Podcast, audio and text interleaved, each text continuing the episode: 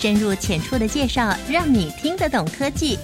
欢迎收听由谢若楠制作、吴一佳主持的《新科技大未来》。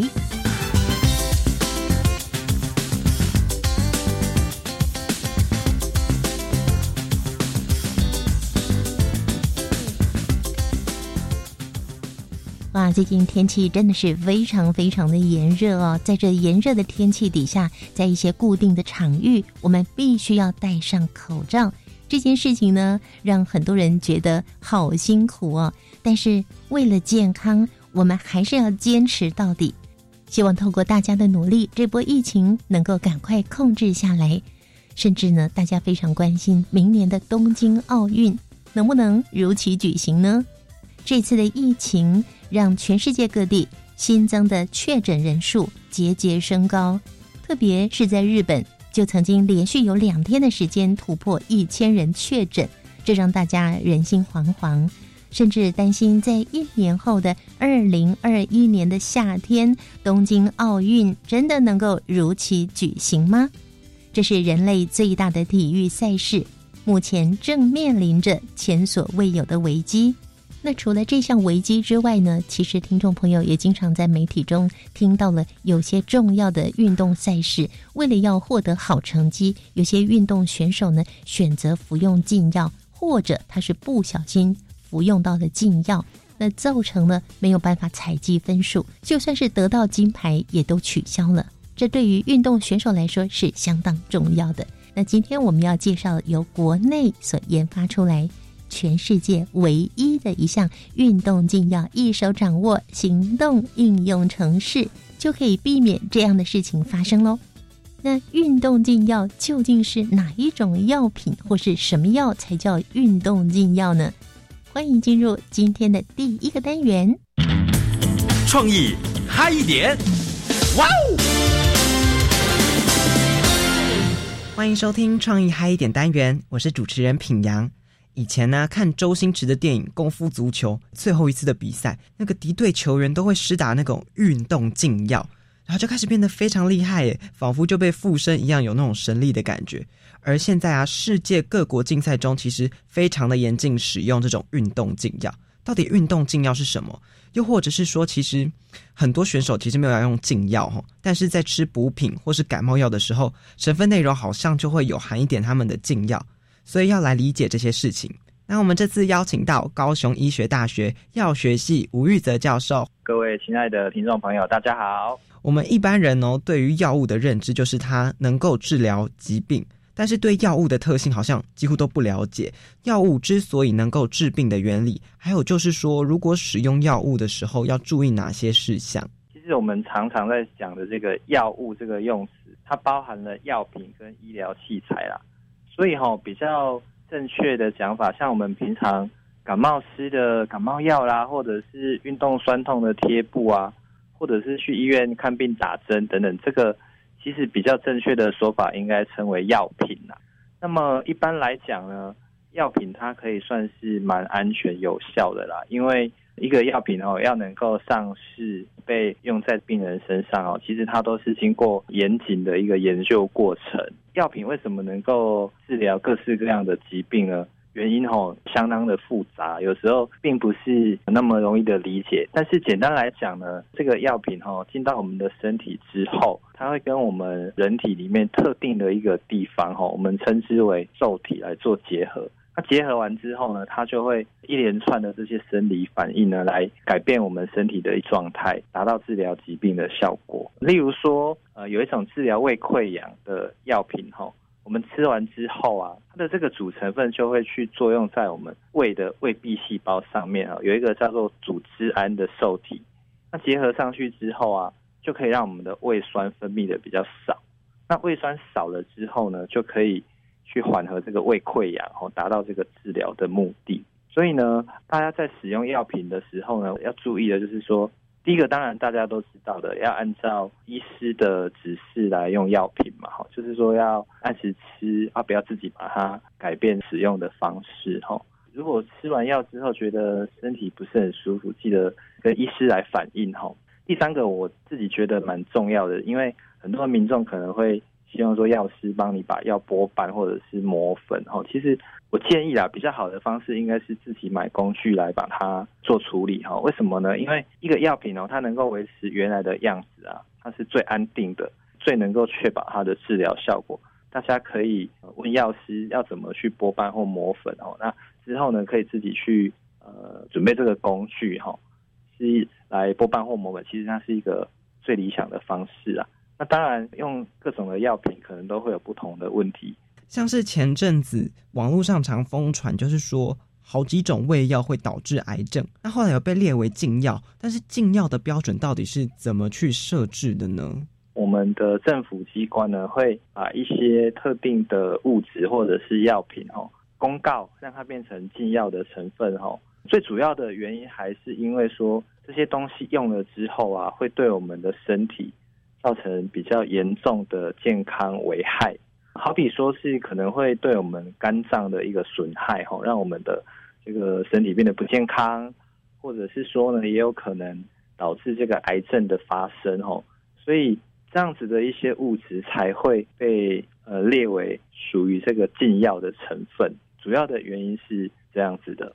那运动禁药是增强类似什么身体上的一些激素，然后让比赛变得不公平吗？是这样吗？那运动竞赛其实我们最重视就是说，它是不是一个公平的比赛？那么如果使用所谓的运动禁药啊，用完之后呢，这个选手他可能会有比较好的表现，而且他也有可能能够拿到比较好的成绩。事实上，它就是一种作弊的行为嘛。所以呢，运动禁药跟我们一般讲的禁药定义上并不太一样哈。普遍来讲的话，我们会认定说，运动禁药所指的是说，运动员违规使用的这些禁用物质，或者是被禁止的方法，来提升他们比赛时的成绩哈。那么我们常听到的运动禁药哈，应该就是类固醇。事实上，包含说像兴奋剂。荷尔蒙、利尿剂、止痛剂等等的，或者甚至是违规来帮运动员输血，都会被算成是违规的行为。关于这些禁用的物质，世界运动禁药管制组织呢，简称为 WADA。这个组织其实它就详细的列出。哪一些是属于运动禁用的物质，或者是禁用的方法哦，都在网络上我们可以去查询哦。那运动选手也可以知道说啊，我不要去用这样的方法，以免违规。但也是因为运动禁药的成分哦，哇，它种类实在太多了啦，甚至于一般我们的感冒药、胃药，或者是提神饮料，都有可能有这些禁用的成分在里面，一不小心就吃到了，这是非常有可能发生的哦。对啊，像这种药，有些不小心就吃到。如果真的吃到这种运动禁药，是真的会有像那种神助般的功力大增吗？它会不会其实用了还是会有让身体不好的作用，只是在当下会比较厉害、比较强壮之类的呢？确实，使用运动禁药后，有可能短暂的提升运动员的表现哦。但是我还是要强调说，它其实是一个作弊的行为啦，它也不是很正当、很光荣的去赢得比赛。更严重的是说。这些运动禁药物质对于身体带来的伤害，哈，往往是一辈子的。举个例子来讲好了，其实，在国外曾经有选手呢，想要让自己变得更强壮，哈，所以就用这个类固醇。那女性选手长期下来，她就会有一些男性的特征跑出来，比如说小腿上的腿毛变多，声音变得浑厚，然后很沙哑，那皮肤也变得很粗糙，哈。更严重的是，它会影响生育的功能，吼，就没有办法孕育下一代。那另外一个例子的话是说，国外自行车的选手，他就使用了这个兴奋剂混合掺杂其他的药品，吼，谁也想不到，比赛的过程当中他就猝死了，吼，就已经过世了，吼。所以从以上这两个案例呢，其实呢，千万不要因小失大哈，也不要去尝试使用这个运动禁药，以免得不偿失。我们应该还是要用一个比较公正、公平的方式来进行比赛，得到好成绩哦，才是一个符合运动家精神的一个做法。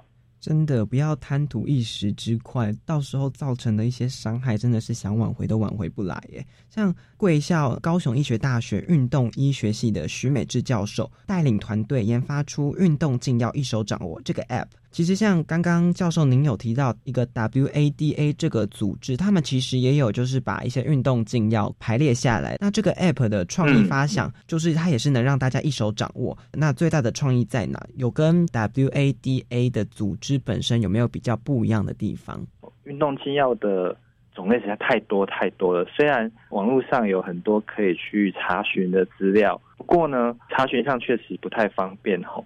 试着想看看，如果今天我是一个运动员的话，那我可能在外地比赛，或者是说我可能突然感冒了，我想要自己去药局哈买感冒药来吃，我会很困惑啊。那我到底吃了这个之后，会不会我就被验出来我违规了？所以当初呢，呃，我们这个团队的话就想说，有没有一个更简单的方式，哦，让大家哦，特别是运动选手，随时随地可以去知道说，我用的感冒药或者是我吃的一些药品是不是属于运动禁药，才会有这个一手掌握的这个 app 的问世，哈。那么我觉得最大的创意点是在透过这个 app 的话，哦，不管是运动选手或者是我们一般民众，如果有兴趣，也都可以用这个 app，可以输入西药、中药产品的名称，或者是说我们如果知道这个药品它原来的一个学名，哦，用很简单的方式呢，直接把它踢到这个 app 里面做查询，那它就会跳出来相关的资讯，告诉我们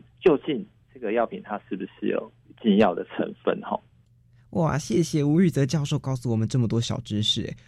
我刚听到，原来中药也会算是禁药的一种。我一直以为只有西药才会算是禁药，哎，哦，终于不会让我们这么多一些运动员呢，或是像我这些平民百姓不飒飒。每次看禁药，禁药到底是什么？一些保养品会变成是吃禁药。现在至少啊有初步的了解，而且更重要的是有这个运动禁药一手掌握的 App。可以让每个人方便而迅速的得到正确的运动禁药最新消息。那您想知道研究还有开发过程，甚至是怎么去取得并且使用这个应用程式的话，那就继续收听新科技大未来节目。我们要有主持人宜家专访高雄医学大学徐美智教授。我是平阳，我们下次再见喽。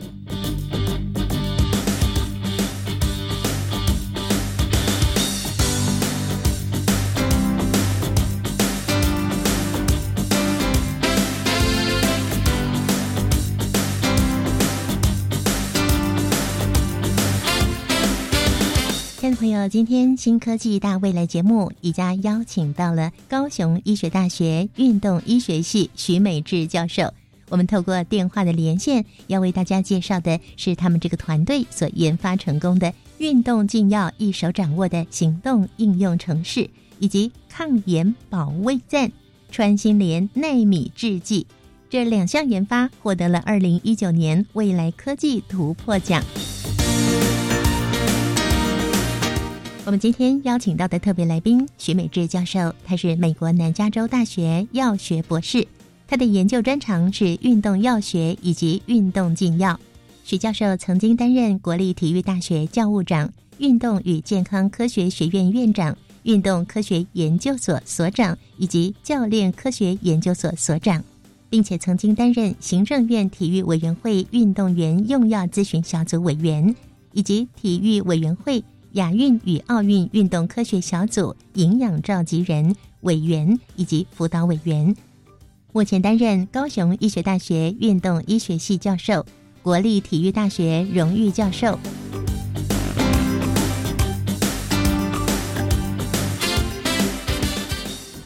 竞技选手因为误吃了含有禁药的感冒药，或者呢是治疗疾病的药品。而失去了比赛资格，或是成绩被取消了，这对于认真训练、奋力表现的选手来说，真是个非常大的失误。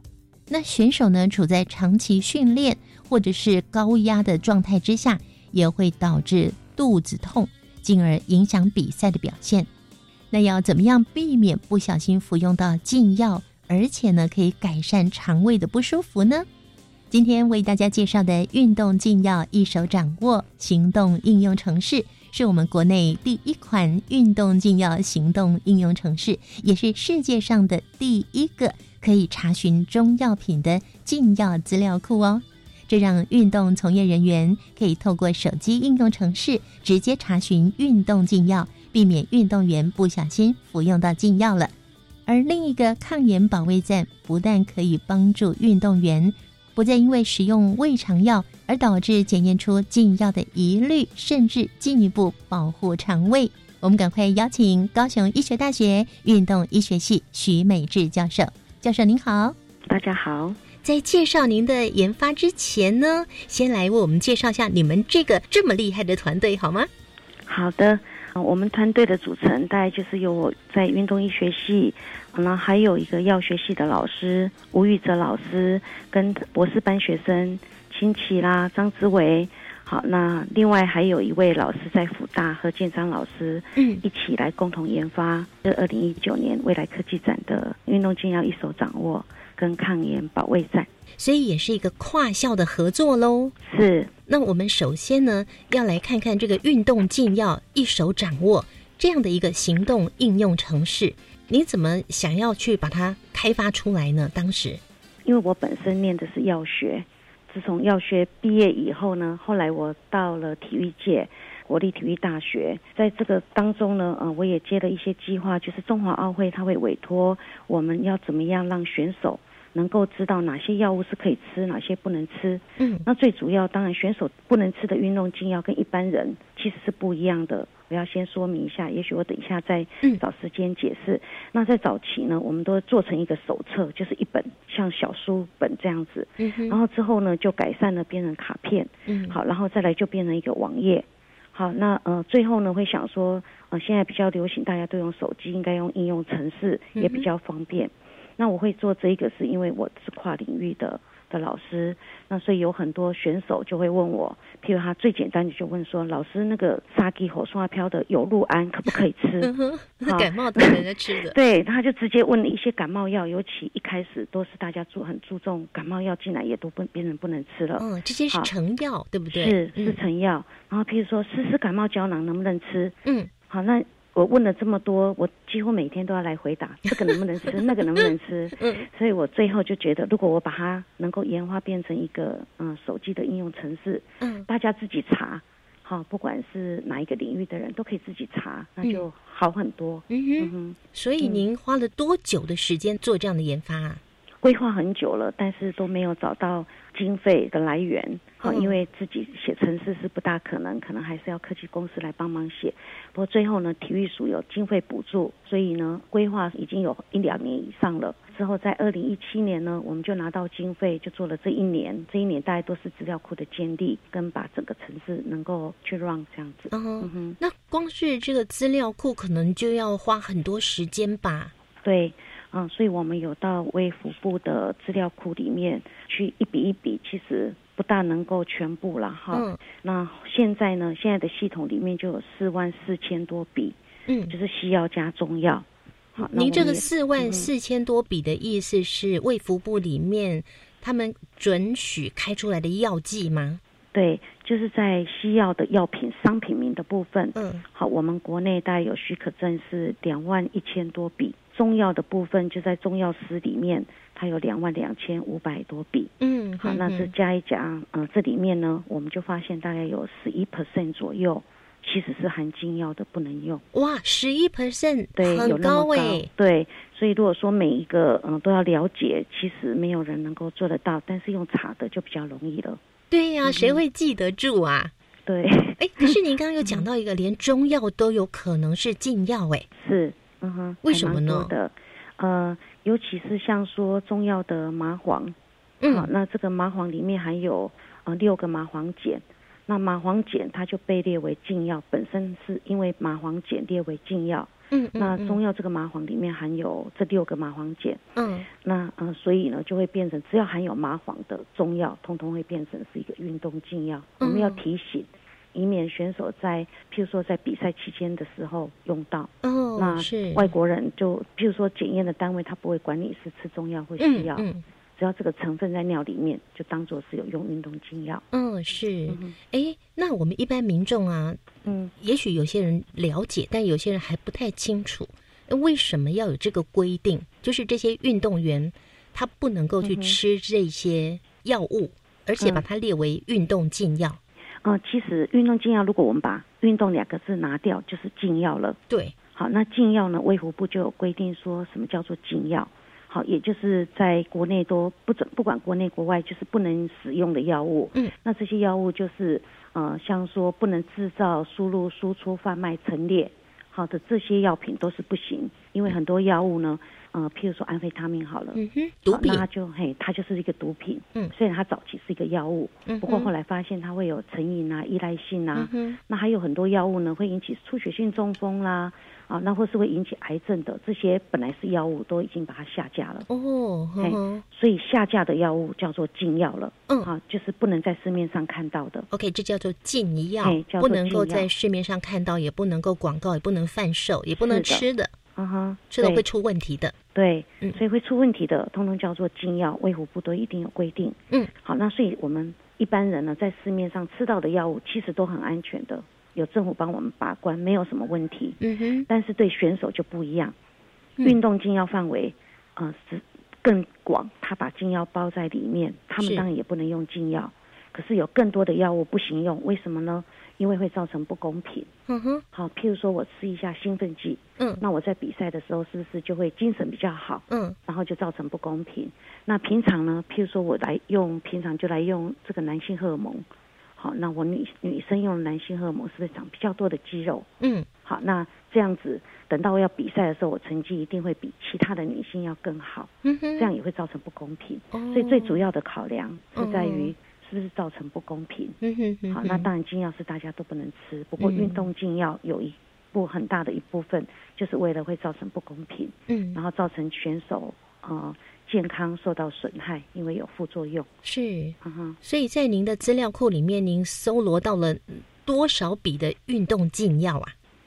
呃，在四万多笔里面，大概有五千五五千笔。是运动禁药。你刚说百分之十一嘛，对不对？。对，嗯哦，哎，那五千笔这个数量还蛮大的耶。是，嗯，嗯，随便吃都会吃到的耶。有可能，嗯哼，嗯，好哇，这个，那那您在进行这个的过程里面，是不是也也有一些选手，他们也迫不及待，希望这个您的研发可以赶快出来，可以帮助大家。我只要一个手指头，我就知道了。嗯哼，这就是我们写说叫做一手掌握，就是手里拿手机，然后只要能够下载呃我们的应用程式，那自己也都可以查说医生开给你的药物到底它是不是一个运动禁药这样。嗯嗯。嗯。所以除了说我们到西药房或者是到中药房去买那些，比方说科学中药啦，或者是是。自己抓药来的那个中草药，或者是西药房里面那个成药，是。除了这些有可能有运动禁药之外，像医生开的处方里面也可能会有哎、是没错，哦嗯哼，所以如果没有这样的一个运动禁药一手掌握的研发，大家不要翻那个小手册，你不可能都记得耶。那跟我们讲一下怎么用呢？这个怎么用呢？呃，也就是说，我们可以在呃手机，因为我们一般手机就是一个是 iOS 系统，一个是 Android 系统嘛，嗯啊，那像 Apple 手机就是啊、呃 iOS 呃的系统。那我们事实上是有个 QR code 可以扫描，如果嗯在上课的时候啦，嗯哼，那但是呢，我们也可以到那个 App 的商店，嗯。商店里面就打到运动禁药查询系统，哦，我们到、嗯。我们到手机里面的这个呃商商店去打运动禁药查询系统，查询系统，嗯哼，嗯，那就会出来，他就问你要不要下载安装。其实只要打运动禁药，应该就只有我这一个吧，哎，那需要付费吗？不用。这么好哎、是，嗯，教授，你们怎么那么佛心来着？嗯，因为这样子才能够大家愿意去用。我嗯觉得这个是要避免我们的优秀选手还有所有的选手不小心的时候，因为如果被采样到的话，有时候是禁赛就是二到四年，甚嗯，至终身，其实是一个啊对选手的生涯是有很大的影响的。对，这个对运动选手的运动生涯，它的影响非常的巨大。我们下一个阶段呢，我们就请教授来跟我们稍微介绍一下我们国外的、国内的啊，以及国外的这些选手，不小心吃到了运动禁药之后，到底造成了什么样的麻烦呢？各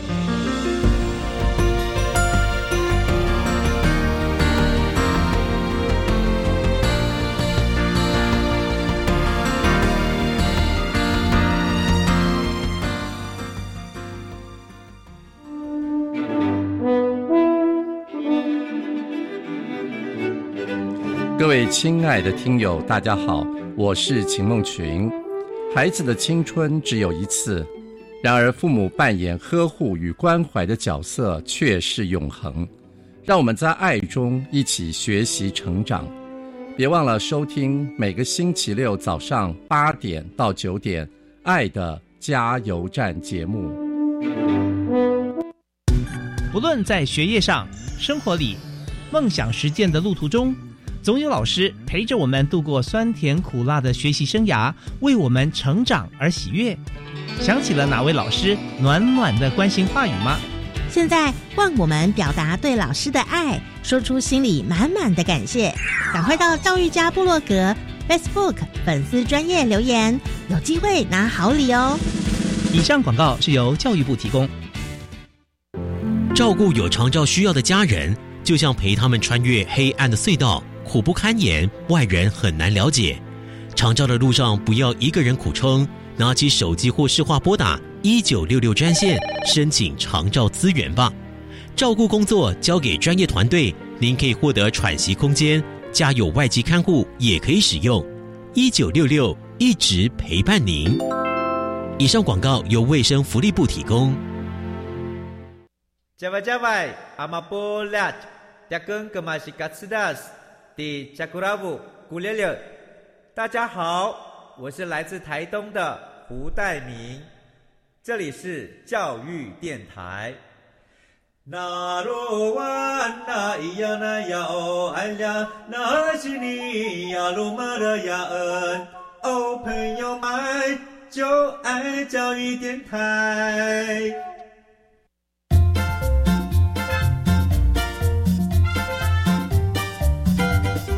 新科技大未来，每个星期三上午十一点零五分，与你在教育电台的频道上认识新科技，迎接大未来。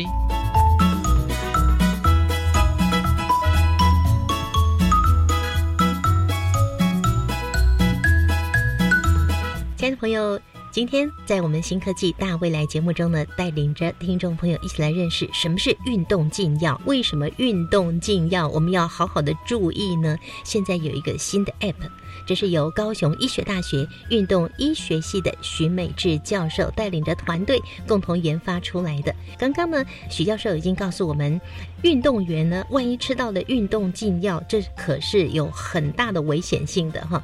那除了身体的状况之外，另外呢，可能会。有一些对他运动生涯有很不好的影响，所以我们紧接着呢就请许教授，我们来举两个例子，一个国内的，一个国外的，就是哎误吃了，也许他是故意吃的哈，也许是误吃了，吃了运动禁药之后呢，哎发生了什么事情呢？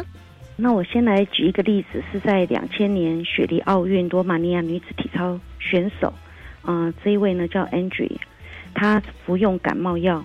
她这感冒药呢，其实是他们队医开给她的感冒药里面，那含有这个甲麻黄碱。嗯，结果呢，这药检的结果就阳性了。嗯，因为在赛内用，所以他的金牌，个人的全人金牌就被取消了。金牌耶，是是金牌。哎哎，那我很好奇，这种什么甲麻黄碱，嗯，为什么可以增强他的体力呀？呃，他是因为。嗯，没有办法说所有的药物都做，他就用药理作用去规范。那因为甲麻黄碱呢，它是属于就是我们刚刚谈到中药里面有麻黄，里面就会含有这个甲麻黄碱。嗯，好，那它是属于兴奋剂的一种。哦，好，那就是兴奋剂呢，呃，当然不见得说每一个运动项目都需要呃比较有精神呐，哈。嗯，那这个它就被列为当初呢，在那时候它就列为说在赛内不能用，其实现在也是不能用。好，那有一个浓度的规范，超过一百五十以上，就是它有一个规定的阈值。嗯，如果超过就当做阳性。哇，所以这个是最有名的，在当时呢，在两千年的时候，竟然是一个全能金牌就被取消了。嗯哼，嗯哼。哎，那其实我手边呢，我也刚好看到了一个二零二零年，就在今年呢，嗯哼，就一个伊索皮亚的马拉松的选手，是他也是用的那个运动禁药。而且他伪造病历，哦，他判判十二年哦，他十二年的时间是不能够参赛的耶。对，而且他的金牌也被取消了。是，嗯嗯，好惨哦。对，那所以现在比较新的想法，被判说，譬如说竞赛也好，然后取消资格也好，并不见得他一定要吃到运动禁药。嗯，好，他有一些违规，像您刚刚谈到的伪造病例，嗯啊，作假啦，或是呢，他们也有被追踪，就是说要填行踪资料。嗯如果行踪资料填的不确实，让要来采样的人找不到他，嗯一年错失三次，其实这个也都是构成违反运动禁药规则，嗯都是可以判呃禁赛一年两年，看他的严重性。嗯，那是不是嗯这些选手要比赛之前都要先检验，是验尿吗？嗯、是呃，现在验尿跟验血也都有。哦，好，那比赛，呃，在比赛赛内呢，嗯、如果拿到前三名，尤其这种亚运、奥运，一定会验的。哦，甚至在赛前，就是你到选手村的时候也会被验。如果赛外，像现在没有在比赛，嗯，他们会派所谓的我们都称为飞行小组啦，嗯好，会到全世界这个呃在管运动禁药的叫做世界运动禁药管制机构，嗯，好，这个机构呢，他就会呃派这种飞行小组的人员。到每个国家，他可能会得到前三名的，有一些有潜力，而且是高风险，嗯。最主要是高风险的选手，嗯哼，他就在赛外的时候就会采他的尿哦。回去验。是，那他为什么叫做高风险呢？啊，高风险就是比较会用药的，哦，嗯。然后他比较可能可能会用的。嗯嗯，因为有一些运动项目他比较不可能使用禁药，好，那有一些运动项目他就比较会用禁药的，他们嗯要去评估它的风险性。比方说，是不是要需要爆发力的那种？对，嗯譬如说健力啦、好举重啦这一类的选手，可能就嗯、呃变成是比较高风险的。嗯嗯，好，嗯那呃，譬如说自行车啦、嗯马拉松选手啦，这个也是，嗯哼，嗯哼，所以国外环发赛的时候，也都是会有呃取这些选手尿液，嗯哼，跟血液都会有，这就是为了公平嘛，对不对？对对，嗯嗯，好，那我们来看看我们国内的例子好了。好。呃，国内的例子，我自己遇到比较特别的例子，其实感冒药这个都有啦，哈、嗯那我就不谈感冒的部分了。那我自己是，嗯、在二零零二到二零零六这五年里面，那呃，因为我本身是奥会的禁药委员，嗯那在这五年里面呢，我们就检测到非常多的选手用到有两个药物，我就讲英文了，嗯叫做 methamphetamine 跟 phentermine。好，嗯那譬如说，嗯、有一些培训选手，亚运的要培训来呃参加亚运的暖网啦、武术啦，嗯、还有呃青少年的举重锦标赛、足球、龙舟。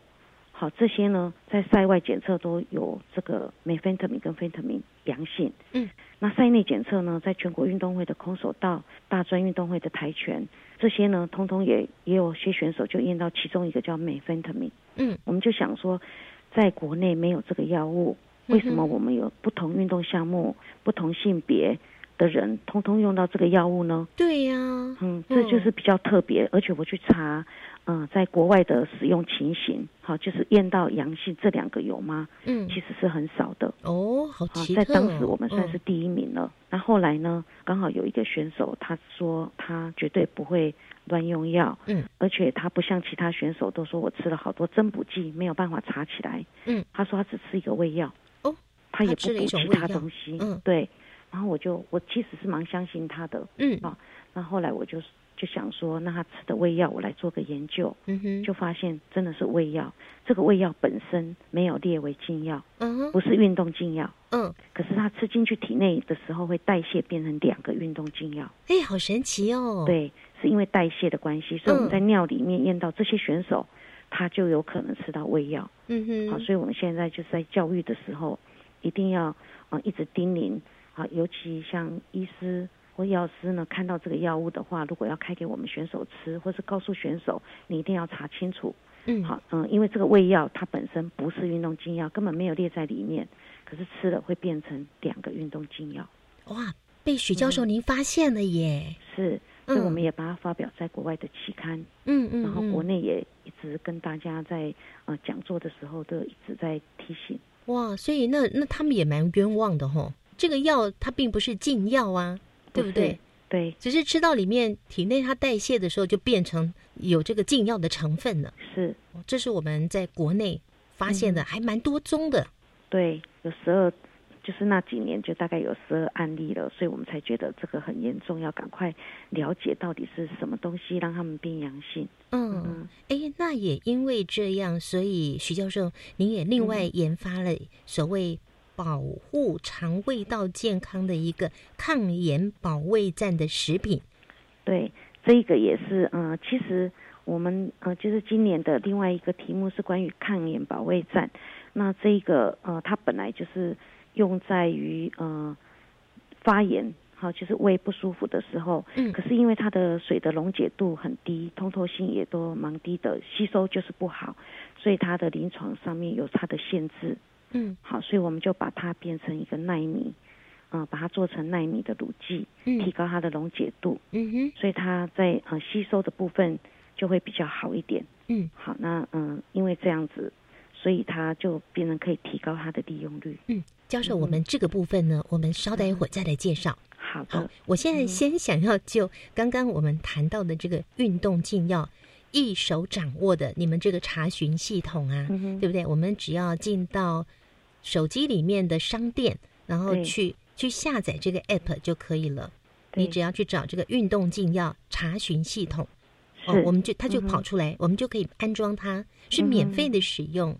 嗯哼，对。那在使用上呢，就是我现在比方说，我手边有一个这个感冒药啦，或是有个肠胃药，或是有什么药，我是不是把我这个药名打上去之后，它就会跑出来说，哎，这个是禁药，或者它不是禁药呢？是，是这样子。那如果说我们有下载的这个查询系统，到里面以后会发现它有三个大的部分，一个就是西药的禁用物质名。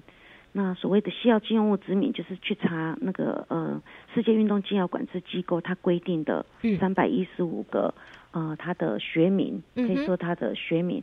但是学名呢，一个学名如果有很多家药厂制造，它可能就会变成好几十个的商品名。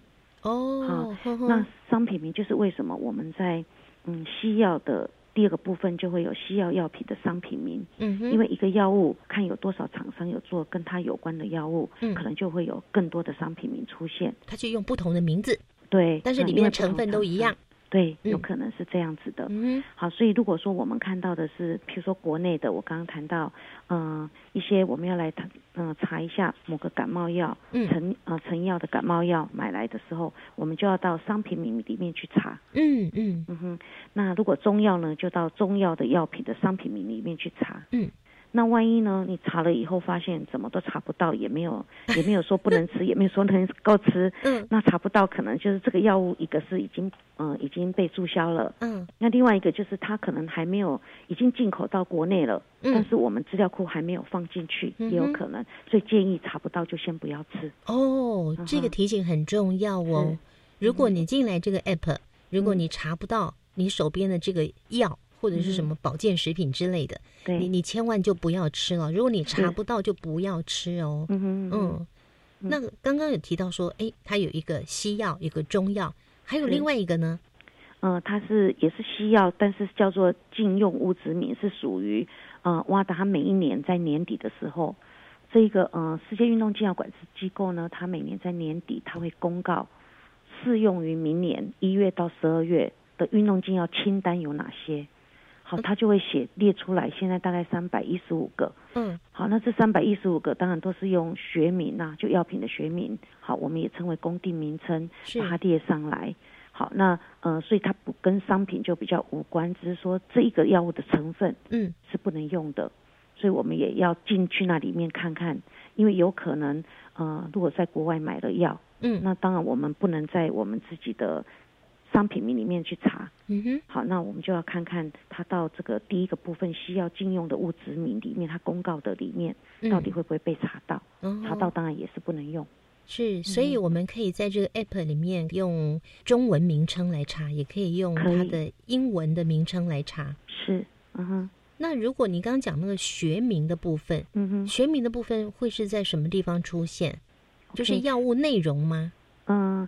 在呃，因为第一个部分呢叫做西药的禁用物质名，嗯，好，西药禁用物质名所以我们就可以点进去，然后把英文名称打进去，因为这是国外公布的药物都用英文名字嘛，哈。嗯那我们就把那个英文名字看得到的打进去，查查看会不会在里面。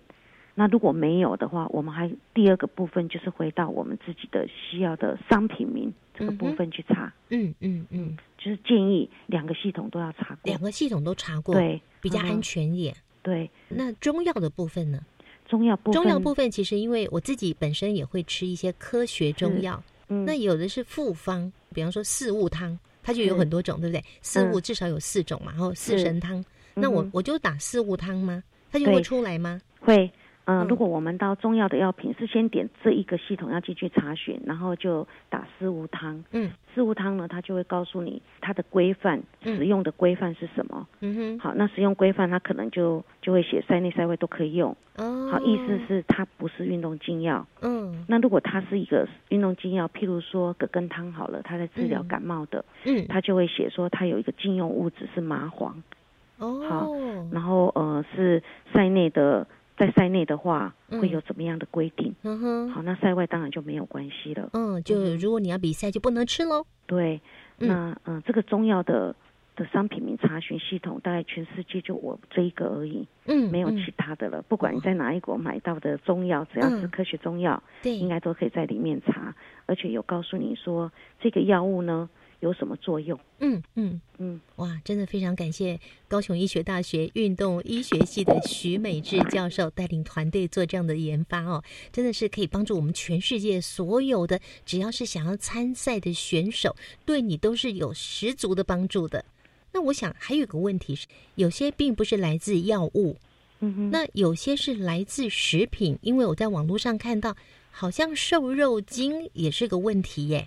嗯那这个怎么办呢、嗯、呃现在的规定是这样，如果说假设我们就验到一个选手，他的尿液里面有含瘦肉精，其实瘦肉精是很多的气喘用药的名称呐、哦，它有很多药物，然后如果气喘用药没有成功，它可能就变成动物用药。哦这样子嘿哦，，然后哦。很多个药物总称，只要能够让这些动物长肌肉的，嗯。就叫做瘦肉精。嗯哼，嗯哼，嘿，那假设我们今天在一个选手的尿液里面验到瘦肉精，那当然这些成分，第一个要怀疑的就是说他是不是用这个来作弊，好想要长肌肉。嗯哼，好，那最近呢，刚好有个泰国的选手是羽球选手，应该是泰国的球后啦，尿里面有瘦肉精，可是呢，他很聪明的，他就说，但是呢，我并没有直接去吃这个药物。嗯。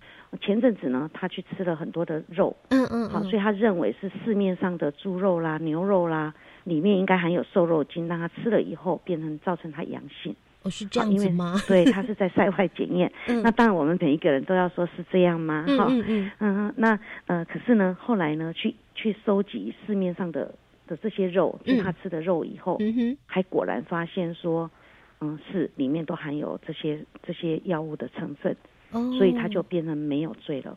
就是只要你能够举证，你嗯不是故意的你也没有办法预防。嗯。尤其这种食物在市场上卖的，它如果真的含瘦肉精，其实我们是没有办法预防的。嗯嗯。好，那这个跟你说，哎，我吃到一一罐增补剂，譬如说这一罐告诉我们会增加体力，会增加什么，然后我就去买来吃，嗯。结果变成阳性了，嗯嗯，那。这个就就真的要啊会有被接受处分了，哦啊就是会有处分。那这个吃到肉，他没有办法去控制人家肉里面我们含什么，嗯，所以他就嗯变得没事。哎，徐教授，你也有研发一个运动增补的食品吗？有两个食品，我们刚刚谈到一个穿心莲，嗯，好，那这个穿心莲就是，嗯、它能够让这个，因为我们只是穿心莲本来的药物的，嗯、它的功用就是已知的啦，只是我们把它变成，呃，用技术上面把它变成纳米化。OK，这个部分我们留到待会儿音乐过后再为大家介绍了。这是是另外一个研发，我们今天也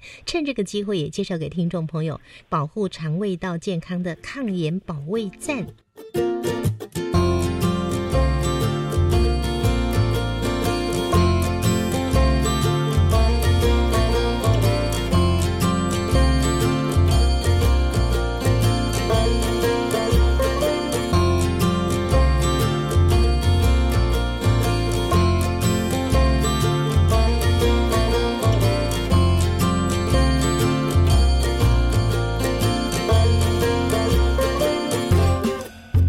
朋友们，你。现在正在收听的是教育广播电台，每个星期三的上午十一点零五分进行到十二点钟，由谢若楠制作、武宜佳主持的新科技大未来节目。我们今天非常荣幸透过电话的连线，邀请到了高雄医学大学运动医学系的徐美智教授。徐教授呢，带领着团队做了三个非常重要的研发，一个是我们刚刚节目介绍的运动禁药一手掌握的查询系统，只要应用行动的应用程式呢，就可以来查到，哎，我现在吃的这个药，它是不是运动禁药？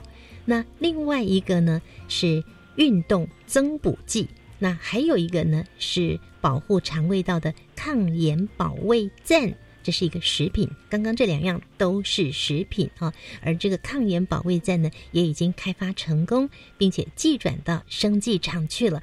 未来可能很快就会在市面上看得到这样的产品。那我们接下来呢，就请许教授来跟听众朋友介绍一下这项保护肠胃道健康的抗炎保卫战。这个是一个食品，它是专门给运动员的吗？不见得说只有运动员可以吃，那所以一般人呢，事实上是也可以使用的。它的主要成分是什么呢？它是一个川西莲。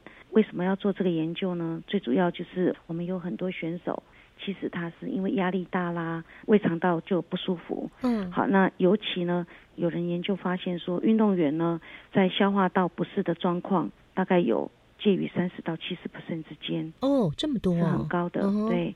那所以呢，呃，这些肠胃道的问题呢，呃，如果像说发炎呐等状况，嗯，可能在运动员身上，因为压力的关系，也是不少人都会有这个问题。对，而且您刚刚有讲过啊，这些胃药吃到肚子里面去，那经过代谢之后，也会变成禁药。是另外一个呢，跟发炎有关的药物叫做肾上腺皮质类固醇，嗯，也有可能，嗯，它也是一个禁药。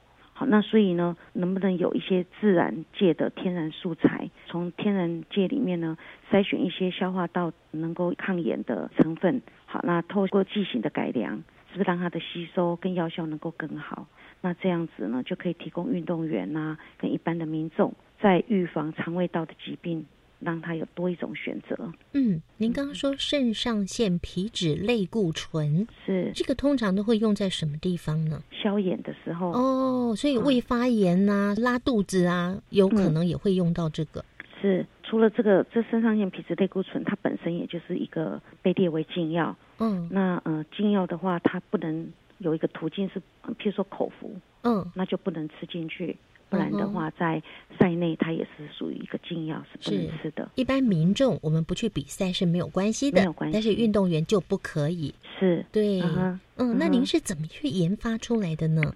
其实我们是用我们的技术，最主要因为它为什么会没有那么广泛的被利用，是因为它的水的溶解度很低，而且呢，对细胞的通透性也都是很低的，所以吸收比较不好。我就吃下去对身体好像不太能吸收。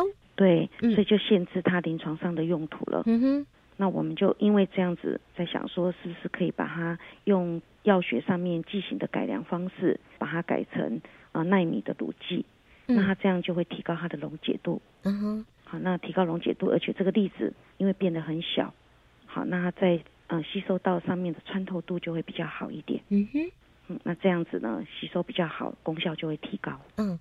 那许教授，您刚讲一个专业名词啊，奈米的乳剂。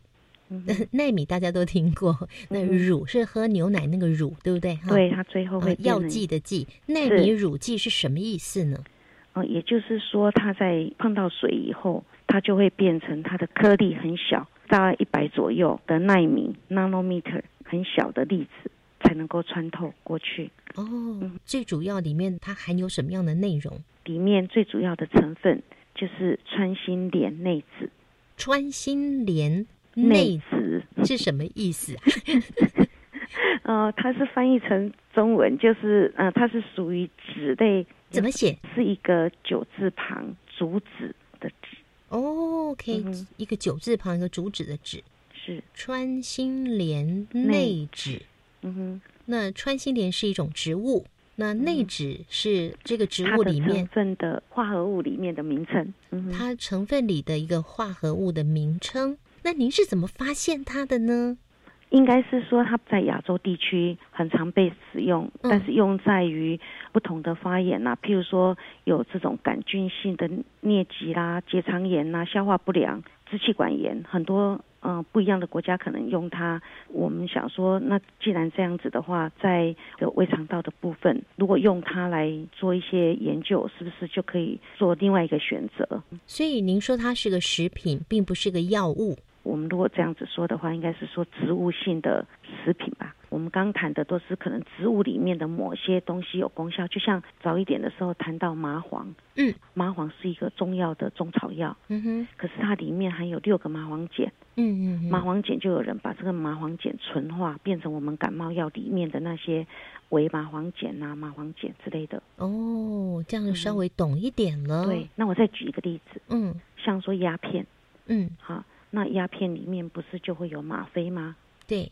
其实鸦片是一个植物，嗯那但是呢，它里面含有的药用成分就有吗啡成分在里面。嗯哼，嗯哼，但是吗啡，它可以当我们把它纯化以后，嗯它会变成一个药品。是。嗯哼，所以目前这个抗炎保卫战来保护肠胃道健康的，已经开发成功，而且寄转到生技厂去了。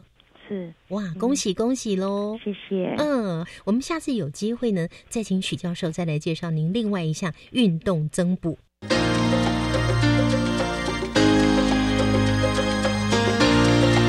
科技好生活。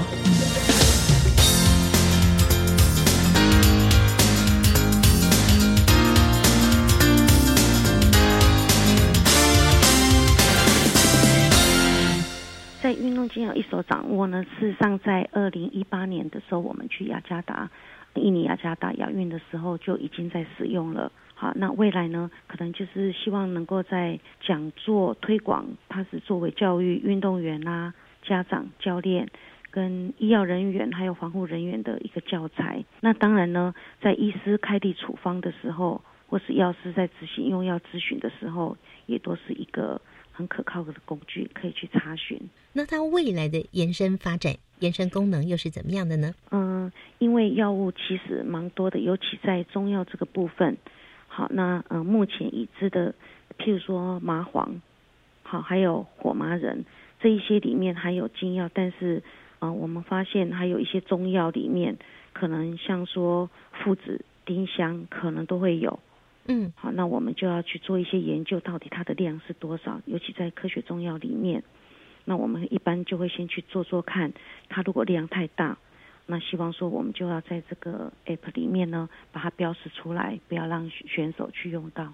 所以呢，这个 app 它会不断的去更新最新的资料。就是只要在十月的时候，世界运动禁药管制机构呢，它会公告它的新的有没有要增修的，所以我们就会去更新。嗯那卫福部呢，只要有新的药物或删除什么药物的时候，我们也会去更新它。所以，如果我们收音机旁边有一些运动选手呢，你就赶快要把握住我们今天介绍给大家的，由高雄医学大学运动医学系徐美智教授，还有辅仁大学，还有高雄医学大学药学系的老师，还有一些研究生共同开发出来、研究出来的运动禁药一手掌握的查询系统。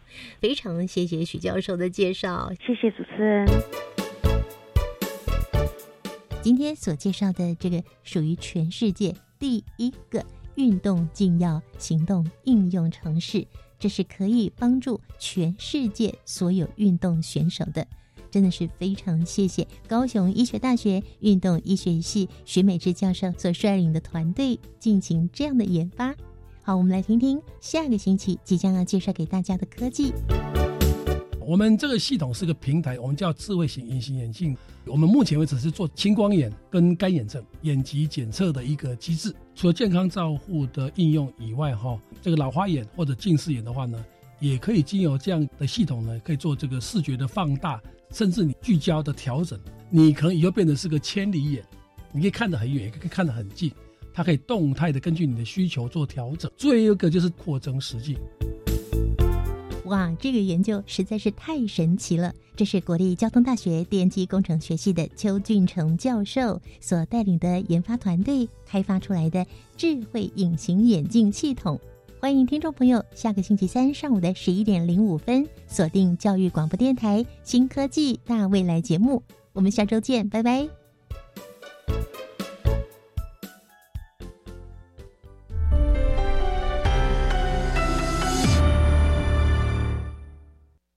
现在时间中午十二点整。